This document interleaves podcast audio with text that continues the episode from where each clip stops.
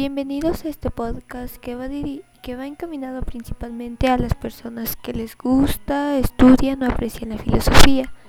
Este igual se centra en la categoría escogida por el grupo 8, que está integrado por los participantes Andrés Duarte, Angeli Calderón, Jordi Chango y Analia Picuasi, el empirismo. Nuestro eslogan es todo conocimiento deriva de la experiencia sensible. Esta es la única fuente de conocimiento y sin ella no se logrará no se lograría saber alguno.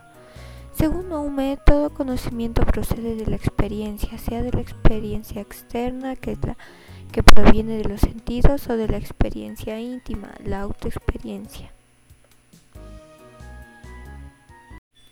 ¿Qué es el empirismo? El empirismo es una teoría filosófica que enfatiza el papel de la experiencia y la evidencia, especialmente la percepción sensorial, en la formación de ideas y adquisición de conocimientos sobre la noción de ideas innatas o tradición.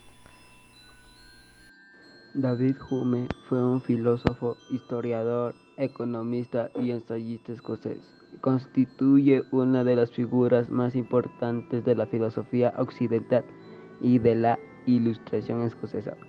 Es conocido por un sistema filosófico altamente influyente en el empirismo, escepticismo y naturalismo.